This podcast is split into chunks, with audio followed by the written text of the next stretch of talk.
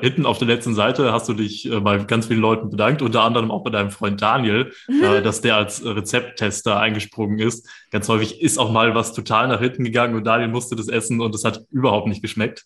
Ehrlich gesagt, nein. Wirklich? nee. Das glaube ich dir gar nicht. Äh, es gab tatsächlich, es, da haben wir letztens erst drüber gesprochen, eigentlich gab es noch nie was, was ihm nicht geschmeckt hat.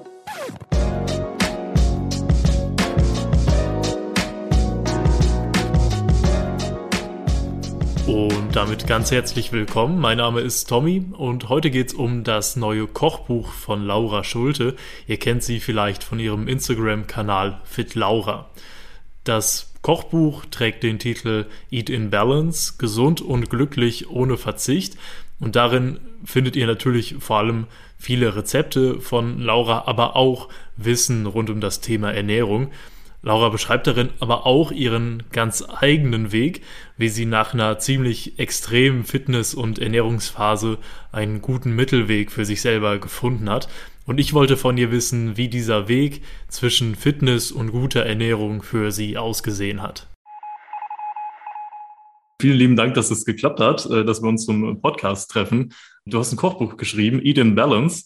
Äh, das erscheint auch bald bei uns im Shop und äh, ich finde es total spannend. Lass uns mal gerne mit dem Titel einsteigen. Ähm, Eat in Balance in deinem Kochbuch, so habe ich es zumindest rausgelesen, vertrittst du so ein bisschen die Philosophie, dass man weg bei, von Verboten gehen muss hin zu, hey, alles ist okay bei Ernährung. Also weg von so einem Verbotsdenken, Fette sind irgendwie schlecht, weil die machen Fett, ähm, Eiweiß ist gut zum Muskelaufbau und Zucker sowieso ein bisschen problematisch. Also es geht eher hin zu so einer ja, zu so einer Ernährung von alles ist okay, aber halt in Maßen. Mhm. Ähm, wie bist du zu der Erkenntnis gekommen selber? Du machst ja selber schon viele Jahre Fitness, bist Ernährungsberaterin. Ähm, was hat dich dazu bewegt? Also was ist so, wie bist du dazu gekommen? Ja, ja, hallo. Erstmal vielen Dank für die Einladung. Ich freue mich. Ähm, wie ist es dazu gekommen? Also bei mir war es so, dass als ich mit dem Fitness angefangen habe, hat sich so nach und nach auch mein Interesse für Ernährung entwickelt. Und ähm, dann hat man halt häufig auch leider nur so ein Halbwissen aufgeschnappt. Und bei mir ist es dann irgendwann passiert, dass ich ziemlich in ein Extrem gerutscht bin. Das heißt, ich habe gar keine Fette mehr gegessen, weil ich dachte, Fett macht Fett. Ähm, Kohlenhydrate habe ich auch eine ganze Zeit lang vermieden. Gerade die einfachen Kohlenhydrate, wo es immer heißt, die sind böse, die sind schlecht, die weißen Kohlenhydrate. Und habe mich sehr, sehr stark auf Protein fokussiert. Also das war eine sehr high-protein-lastige Ernährung. Und so kam es dann, dass ich irgendwie immer mehr abgenommen habe, ohne dass es wirklich mein Ziel war, eigentlich eine Diät zu machen.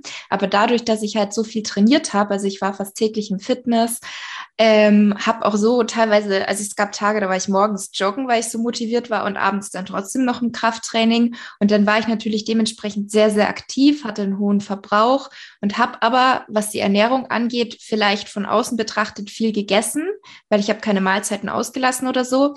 Aber es war halt fast nur Protein und Gemüse, was natürlich gar nicht so viele Kalorien hat, um diesen Bedarf, den ich damals hatte, zu decken. Und so bin ich dann irgendwie in dieses Extrem gerutscht. Da war ich ein, zwei Jahre lang drin, wo ich auch diese Einstellung oft hatte mit, das ist ungesund, das ist böse, das möchte ich nicht essen, darauf verzichte ich. Und ähm, habe dann zum Beispiel auch bei Treffen mit Freunden oder beim Familienessen ganz häufig Dinge einfach vermieden oder eigene Sachen mitgebracht. Und damals war das für mich irgendwie normal. Ich dachte mir immer so, ich mache das Beste für meine Gesundheit und habe auch gar nicht gemerkt, wo ich da eigentlich reingerutscht bin und auch wie das vielleicht für meine Mitmenschen ist. Also ich kann das heute erst ähm, so reflektieren und mit denen auch ganz offen darüber sprechen. Und irgendwann war dann der Punkt, da habe ich meine Pille abgesetzt, einfach so, weil ich nicht mehr hormonell verhüten wollte. Aber das war so der Punkt, an dem mir das Ganze klar wurde. Und da ist meine Periode ausgeblieben. Da habe ich erst gedacht, die Pille wäre schuld, aber nachdem ich mich dann immer mehr mit diesem Thema beschäftigt habe, ist mir klar geworden, dass auch mein Essverhalten einfach damit zusammenhängt und mein niedriger Körperfettanteil, mein Gewicht und dass ich da einfach in diesem Extrem war, was nicht mehr gut für meine Gesundheit war, wovon ich lange ausgegangen bin, sondern dass es einfach eher in die falsche Richtung gegangen ist. Und dann hat es zwar zwei Jahre gedauert, bis ich mich da hormonell wieder eingependelt habe und meinen Weg gefunden habe. Aber so ist es dann eigentlich zustande gekommen, dass ich so meine Balance, wie ich es immer nenne, gefunden habe und einfach eine viel, viel gesündere Einstellung zur Ernährung entwickeln konnte und eben sagen kann, ich achte immer noch sehr darauf, was ich esse, dass es unverarbeitet ist, dass ich viele Nährstoffe abdecke und einfach dem Körper das gebe, was er braucht. Und zwar sowohl von Nährstoffen als auch von der Kalorienmenge.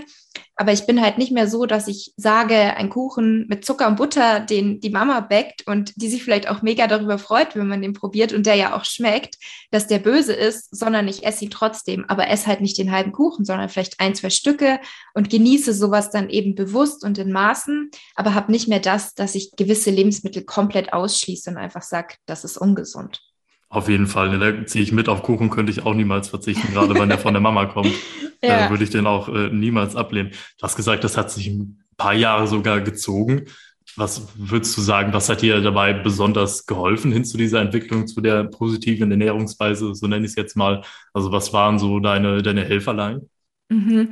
Also an sich hat mir mein Arzt, bei dem ich war, wo ich meine Hormone eben abnehmen, also checken lassen habe, hat mir schon relativ früh gesagt, dass Stress oder Sport der Grund dafür sein könnten, dass eben gewisse Hormonwerte zu niedrig sind, was dann zum Verlust der Periode führt.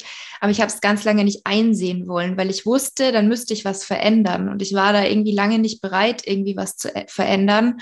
Und ähm, dann kam es aber einfach, je mehr ich mich mit diesem Thema auseinandergesetzt habe und auch gesehen habe, dass andere Frauen damit betroffen, also davon betroffen sind, da kam ich dann irgendwann so zu diesem Klick-Aha-Moment, wo ich wusste, okay, ich muss einfach was ändern, ich muss mehr essen, ich muss mit dem Sport, ähm, den muss ich reduzieren oder vielleicht sogar pausieren. Und ich habe dann auch vier Monate Sportpause gemacht, was davor für mich unvorstellbar gewesen wäre, weil ich ja, wie gesagt, täglich trainieren war. Aber das war für mich halt auch so eine Erfahrung zu sehen, okay, es ist auch gar nicht so negativ, wenn sich der Körper verändert, weil ich hatte halt ganz, ganz große Angst davor, mein Sixpack, was ich mir ja mühselig erarbeitet habe, zu verlieren und diese Definition, die ich einfach so von mir gewohnt war, das war einfach für mich ganz, ganz schwer davon loszulassen. Aber als ich es dann irgendwann einfach gemacht habe, weil ich mir dachte, mir muss jetzt eigentlich meine Gesundheit einfach wichtiger sein als so mein körperliches Erscheinungsbild, vor allem weil es ja auch einfach nicht mehr gesund war. Und da kam ich halt dann irgendwann so zu dem Entschluss, das war ein Tag und da habe ich gesagt, okay, ich mache es jetzt einfach mal und schau, was passiert. Voll. Ich habe gerade schon im Vorgespräch erzählt, ich habe gerade mit dem Fitnessstudio angefangen und ich finde gerade der Druck, der von außen kommt, auch eben durch Social Media, ich meine, du bist selber natürlich auf Social Media vertreten und hast einen großen Kanal, ähm, finde ich ist schon auch ein Faktor, der einen dabei beeinflusst, sich selber mit anderen zu vergleichen, gerade weil wir irgendwie auf Instagram, TikTok andauernd mit irgendwelchen gut trainierten Menschen konfrontiert sind. Da fragt man sich natürlich selber, hey, warum bin ich das nicht? Ähm, kannst du da auch ganz selbstkritisch sagen, früher wurdest du dadurch auch beeinflusst in deiner Körperselbstwahrnehmung? Also ich weiß nicht mehr genau, ob das bei mir jetzt ein Auslöser war dafür, dass ich so in dieses Extrem gerutscht bin. Aber definitiv kann ich dir zustimmen, dass einen das sehr schnell beeinflussen kann oder dass wenn man dann einer gewissen ähm, Gruppe oder Nische, sage ich jetzt mal, folgt, dass man dann denkt, das eigene Verhalten ist normal. Aber wenn man sich dann mal umschaut in Freundes, im Freundeskreis, dann merkt man doch relativ schnell, was ist jetzt normal oder was ist jetzt vielleicht gerade zu extrem. Und äh, mir haben auch ganz viele geschrieben, nachdem ich dann ähm, mich quasi so verändert und entwickelt habe. Also als ich dann zugenommen habe, die Sportpause gemacht habe und meine Einstellung ganz anders war als davor, haben mir ganz viele auch geschrieben, dass sie mir entfolgt sind, weil es für sie also die, ich habe wohl zu viel Druck auf sie ausgeübt. Einfach nur dadurch, dass ich so perfekt mich ernährt habe, dass ich täglich trainieren war und dass sie jetzt wieder auf mich zurückgekommen sind und mir jetzt viel, viel lieber folgen. Und da war ich auch überhaupt nicht böse, sondern ich konnte es vollkommen verstehen, weil ich merke es selber, wenn man irgendwem folgt und es scheint so, als würde diese Person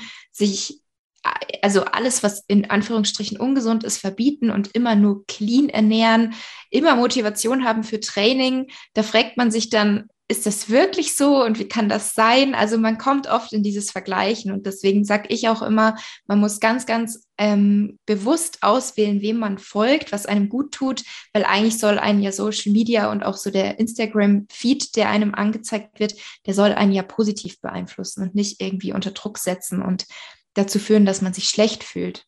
Total. Ich habe auch häufig das Gefühl, dass es so, ein, so eine Druckbubble gibt und gerade im Ernährungsfitnessbereich ähm, ist das enorm. Und dann finde ich es auch total menschlich von dir zu sagen, hey, guck mal, ein Stück Kuchen zu essen ist voll in Ordnung, auch wenn du gerade Sport gemacht hast und wenn du halt morgens mal nicht laufen gehst, ist auch voll in Ordnung. Also mhm. wir sind ja alle Menschen und keine Maschinen, deswegen ähm, total richtig der Ansatz aus meiner Sicht auch.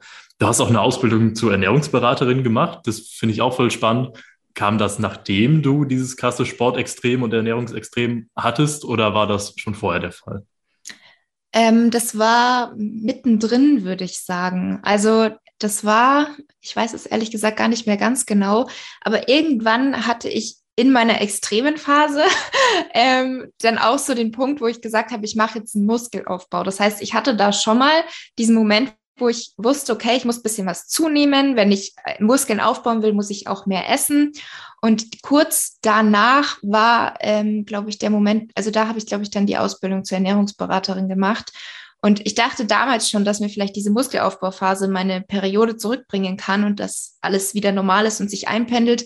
Aber die war halt sehr, sehr strikt. Also auch da war es immer noch so, ich habe Kalorien getrackt, ich habe ganz genau geschaut, was ich esse, ähm, war immer noch siebenmal pro Woche trainieren und habe zwar zugenommen, aber eben zu kontrolliert. Das heißt, das hat noch nicht dazu geführt, dass mein Körper irgendwie wieder im Gleichgewicht war. Aber also es war quasi mittendrin, aber nicht mehr in der Höchstphase von meiner Extremphase, als ich die Ausbildung gemacht habe, ja. Krass. Ähm, und du hast das Wissen ja jetzt genutzt. Du hast ein Kochbuch geschrieben. Kochbücher sind auf der einen Seite natürlich irgendwie Anleitungen für Rezepte, klar, aber du hast ja auch ein bisschen darin selber, ich würde fast sagen, biografisch beschrieben, was du mir gerade erzählt hast, ähm, was du so erlebt hast in den letzten Jahren, auch auf deiner Fitnessreise. Äh, und das fand ich ganz cool. Warum war dir das so wichtig, das in den Anführungszeichen nur ein, ein Kochbuch zu schreiben? Ja, also an sich gibt es ja super viele Kochbücher. Also das ist ja nicht so, dass das noch Mangelware ist. Aber ich dachte mir halt, gut, ein Kochbuch von mir gibt's noch nicht. Und wenn es eins von mir gibt, und das, also ich hätte vor ein paar Jahren nie gedacht, dass ich mal ein eigenes Kochbuch habe. Deswegen ist es sowieso schon mega für mich. Aber mir war irgendwie ganz, ganz wichtig, wenn ich eins habe, dann will ich nicht einfach nur, dass da irgendwelche Rezepte drin sind, sondern auch so ein bisschen wie quasi meine Einstellung gegenüber Ernährung ist, was aus meiner Sicht überhaupt eine gesunde, ausgewogene Ernährung ist, weil da gibt es ja auch unterschiedlichste Meinungen. Ähm, und dann kommt auch ganz häufig bei mir bei Instagram die Frage, ist zum Beispiel Low Carb das Beste oder welche Ernährungsform generell ist die beste? Und darüber wollte ich aufklären und eben auch so ein bisschen Wissen über Ernährung einfach mitgeben, ähm, so dass es für jeden einfach und verständlich ist, dass es nicht zu viel ist, dass man schon wieder abgeneigt ist, diese Informationen aufzunehmen aber ich finde generell, dass zum Beispiel auch das Thema Ernährung unbedingt ein Schulfach werden sollte. Also, dass das so wichtig ist, dass auch schon die kleinen Kinder damit so aufwachsen und ein Bewusstsein schaffen. Und deswegen dachte ich einfach, mit dem Wissensteil in meinem Buch kann ich da einen kleinen Beitrag wenigstens zu leisten und hoffe, dass viele das ähm, interessierend durchlesen. Ja, total. Ich habe auch ein bisschen durchgestöbert, äh, bevor wir jetzt miteinander sprechen. Ähm, es geht ja auch so ein bisschen um Makronährstoffe, Mikronährstoffe, ähm, so ganz grundlegendes Wissen. Und ich hatte fast genau den gleichen Satz im Mund. Ich hätte mir gewünscht, dass man sowas auch in der Schule lernt, mhm. äh, weil das einfach so essentiell ist, ähm, auch einfach für die eigene Ernährung, wie man sich, wie man sich gesund ernährt. Kannst du ein bisschen was erzählen, wie du die Rezepte ausgewählt hast? Also es gibt ja spezielle Kategorien, zum Beispiel es geht um Salate oder auch Desserts und sowas. Wie, also du hast ja super, super viel gekocht in den letzten Jahren. Wie hast du diese Rezepte gerade ausgewählt? Sind das deine Lieblinge? Also es sind auf jeden Fall Lieblinge drin, die ich auch schon seit ein paar Jahren mache, aber ich habe natürlich auch ein paar neue Rezepte mit dazu getan. Also ich habe zum Beispiel auch eine Webseite, da sind auch ein paar Rezepte auf meinem Blog. Ähm, dann bei Instagram habe ich natürlich ganz viele Highlights oder Videos mit Rezepten, wo schon was von mir zu finden ist. Und dann wollte ich aber eben zusätzlich dazu auch noch ein paar neue Rezepte reinpacken. Aber so Klassiker wie jetzt irgendwie zum Beispiel mein Kaiserschmarrn ähm, oder ein Porridge, das habe ich auch im Kochbuch weil obwohl ich das super oft mache, kommt trotzdem immer wieder auch die Frage, wie lautet das Rezept? Von daher ähm, dachte ich mir, das kann auch ins Kochbuch. Und ich da einfach von Anfang an, hatte ich erstmal eine Riesenliste, wo ich allgemein gebrainstormt habt, okay, welche Rezepte hören sich gut an, was könnte ich mal ausprobieren, welche sollen auf jeden Fall rein. Und dann habe ich mich halt irgendwann da so ein bisschen, habe ich das zusammengefasst und auch die Kategorien gebildet. Und ja, bin insgesamt ganz zufrieden mit der Auswahl. Fand ich auch, es war richtig gelungen. Besonders cool fand ich die Kategorie Frühstücksideen fürs Wochenende. Da habe ich mich total wiedergefunden, weil das auch so ein paar süße Sachen waren. Und da habe ich mir gedacht, Mensch, stehst du auch wirklich samstags morgens auf und magst dir irgendwie Pancakes oder so? Was machst du dann auch richtig Aufwand, wenn du Zeit hast für solche Gerichte? Ja, also schon immer. Und also ich koche mindestens zweimal am Tag was eher Aufwendiges, was aber halt in meinen Augen gar nicht mehr so aufwendig ist. Also viele Rezepte sind bei mir in 10 bis 15 Minuten fertig. Wenn jetzt jemand das natürlich zum ersten Mal macht, dauert es ein bisschen länger. Deswegen habe ich die, ähm, also die Zeitangaben, wie lange man für ein Rezept jetzt braucht, auch realistisch angepasst und nicht nach mir bemessen. Aber es ist natürlich klar, wenn man selber das Rezept schon zum 20. Mal macht, ist man schneller als jemand, der das das erste Mal ausprobiert ausprobiert.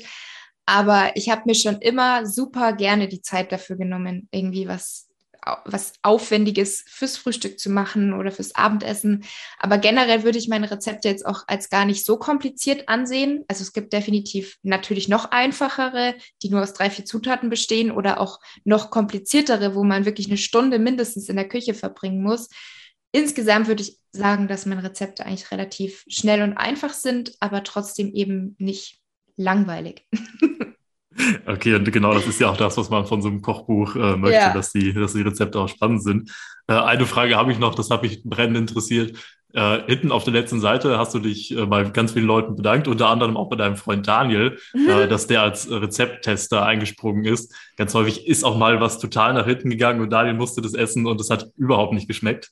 Ehrlich gesagt, nein. Wirklich? nee. Das glaube ich dir gar nicht es gab tatsächlich, es, da haben wir letztens erst drüber gesprochen, eigentlich gab es noch nie was, was ihm nicht geschmeckt hat. Wir hatten einmal erst, das war letztens einen Unfall, da habe ich ein neues Süßungsmittel ausprobieren wollen und habe das ins Porridge und es hat, also ich habe auch viel zu viel rein, also es hat nicht geschmeckt. Es war das erste Mal, dass wir was nicht aufessen konnten und es nicht geschmeckt hat.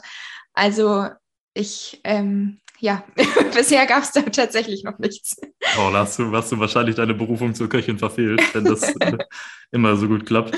Ähm, was mir aufgefallen ist, du hast relativ viele Gerichte in der vegetarischen oder veganen Variante, aber auch einige mit Fleisch drin. Äh, mhm. Das fand ich ganz spannend, weil ja gerade auf Instagram, zumindest meiner Erfahrung nach, ist ja so eine vegane und vegetarische Bubble, also mit Leuten, die sich so ernähren.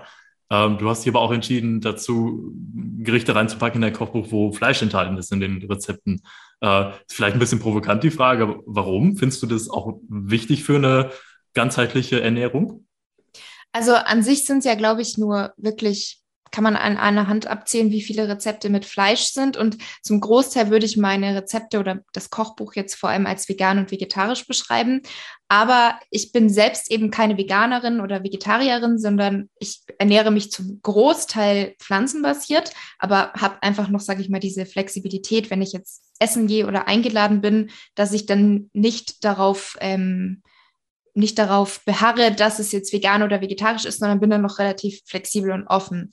Und ich will auch niemanden irgendwie dazu zwingen oder überzeugen, hey, teste doch mal vegan, teste doch mal vegetarisch, ist doch viel, viel besser, sondern ich versuche einfach, so wie jetzt auch mit meinem Wissensteil, so ein bisschen darüber aufzuklären, warum ich zum Beispiel kaum Milchprodukte konsumiere oder warum ich zum Beispiel sehr, sehr selten Fleisch esse. Das habe ich ja auch in meinem Kochbuch beschrieben was da so meine Einstellung ist und was aber eben auch die Fakten sind, warum ich überhaupt zu dieser Einstellung komme.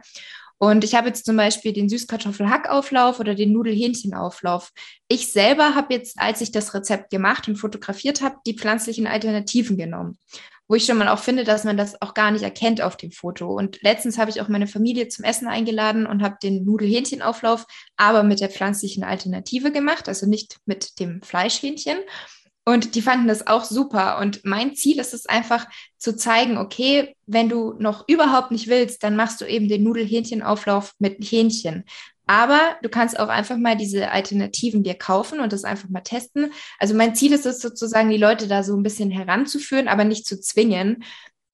Und deswegen habe ich das jetzt nicht vollständig vegan, vegetarisch gemacht, aber die Bilder, die man eben sieht, die ich selber gekocht habe, die sind tatsächlich alle vegan, vegetarisch. Also ich habe eigentlich nie Fleisch verwendet. Das einzige ist die Mango Lachs Bowl. Das ist ja aber Fisch und kein Fleisch, wo ich eben den Lachs genommen habe. Aber Fleisch ist tatsächlich auf keinen Bildern.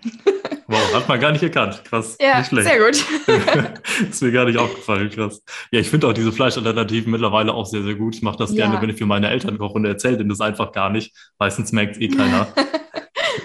Das klappt super. Laura, letzte Frage. Äh, was gibt es gleich bei dir zum Mittag? Etwas aus dem Rezeptbuch oder äh, was, was ganz anderes? Was gute, gute Frage. Vielleicht mache ich tatsächlich was aus dem Rezeptbuch, um das nochmal meiner Community zu zeigen. Gestern Abend habe ich auch schon ähm, was draus gemacht, Paprika geschnetzeltes. Und ich bin am überlegen, ob ich mir heute so als letztes Rezept vor dem Urlaub, beziehungsweise vorletztes, morgen koche ich ja auch noch mal was, ob ich mir noch mal einen Kaiserschmarrn mache, weil den liebe ich tatsächlich sehr. Toll, jetzt habe ich ganz viel Hunger. Dankeschön dafür. Laura, du hast ein äh, Rezeptbuch rausgebracht, ein Kochbuch, Eat in Balance, äh, gesund und glücklich ohne Verzicht. Das ist eine schöne Philosophie, finde ich, und äh, das nehmen wir mit. Und ja, ich werde mir gleich auch was Gesundes zu essen kochen, habe ich im Gefühl. Laura, ich danke dir für deine Zeit. Danke auch. Bis dann. Ciao. Ciao.